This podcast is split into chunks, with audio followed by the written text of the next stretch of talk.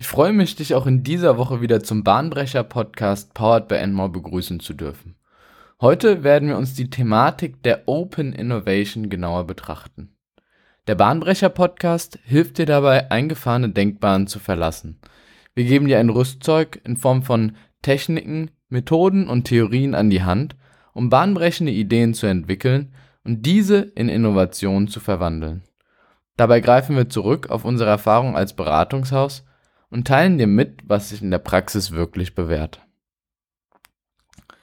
Nachdem wir in der letzten Folge das neue Format Voim vorgestellt haben, finden wir diese Woche wieder zurück in das ursprüngliche Format, aber keine Sorge, es werden jetzt hin und wieder mal diese Interviewformate eingestreut. Uns ist aufgefallen, dass wir im Format Voim, also Voice Over, Open Innovation, Open Mic, eine Theorie verwendet haben, die wir im Podcast bisher noch gar nicht erklärt haben. Und zwar handelt es sich dabei um die Open Innovation, also die offene Innovation.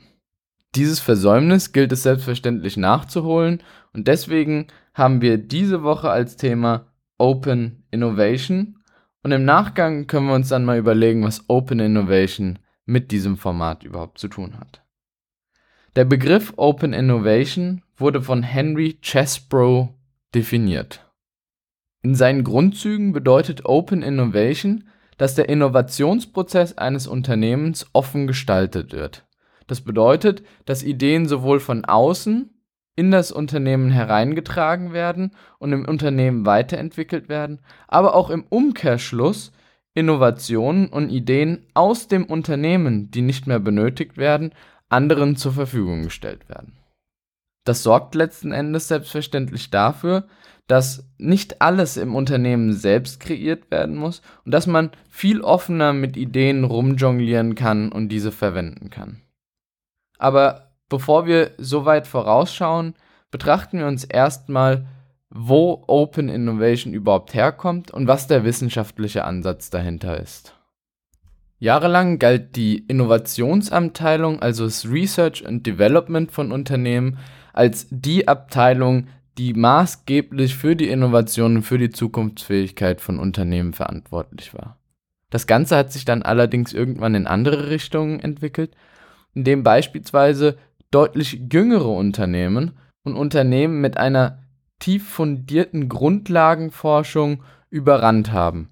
Und das Ganze haben sie hinbekommen, indem sie nicht nur Wissen innerhalb der Barrieren ihres Unternehmens aufgenommen haben, sondern auch von anderen Quellen Informationen aufgenommen und im Unternehmen verarbeitet haben.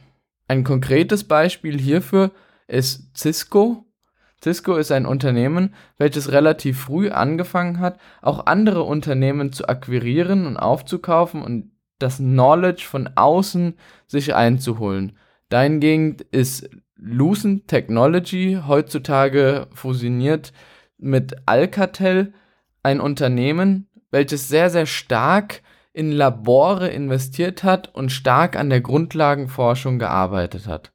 Das Besondere an diesen beiden Unternehmen war, dass Cisco Lucent Technology immer einen kleinen Schritt voraus war, obwohl Lucent doch so stark und dem Grundgedanken der Innovation aus dem Inneren, aus den eigenen Research Labs entsprochen hat. Der Grundgedanke, der bei Unternehmen verinnerlicht war, war die Closed Innovation Philosophie. Das bedeutet, dass Unternehmen eigenverantwortlich für die Kreation von Ideen, für die Entwicklung, Fertigung, Vermarktung und den Vertrieb von Innovationen zuständig sind. Also dass ein Unternehmen im Prinzip die gesamte Wertschöpfungskette von einem Produkt verinnerlicht und alles innerhalb der Barrieren eines Unternehmens vollzogen wird.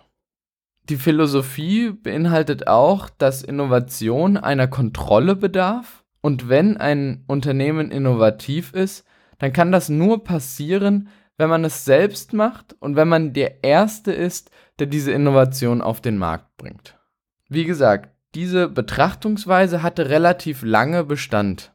Im Laufe der Zeit hat sich allerdings auch die Marktumgebung und das grundsätzliche Umfeld von Unternehmen verändert.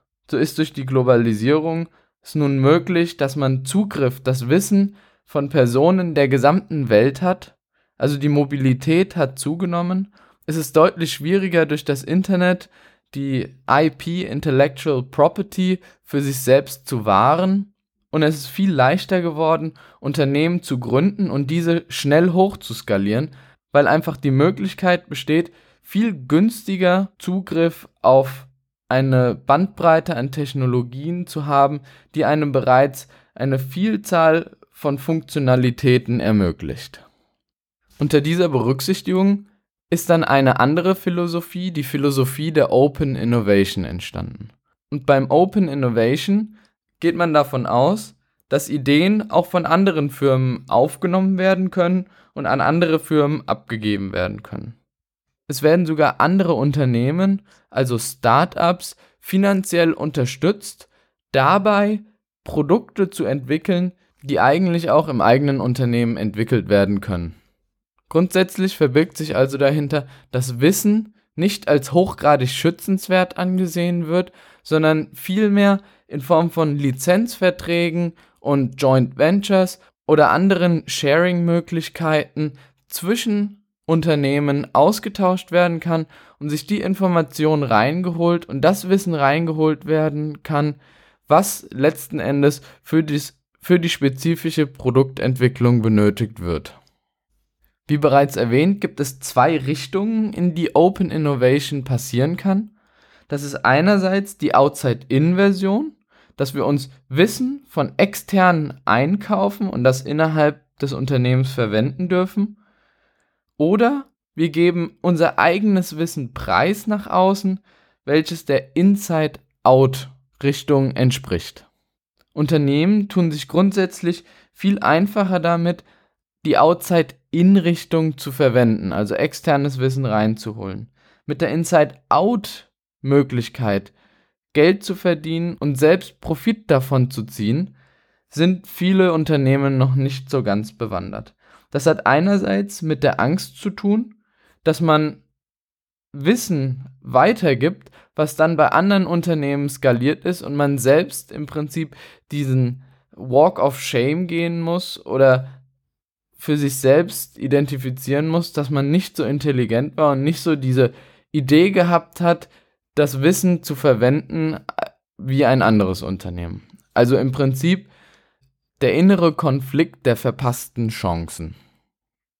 Aber auch die Inside-Out-Richtung bietet eine große Möglichkeit. So können wir uns beispielsweise das Business Model Canvas, was bereits hier auf dem Podcast vorgestellt wurde, betrachten. Das Business Model Canvas ist ein Tool, welches unter der Creative Commons Lizenz liegt und von allen Unternehmen weltweit genutzt werden kann.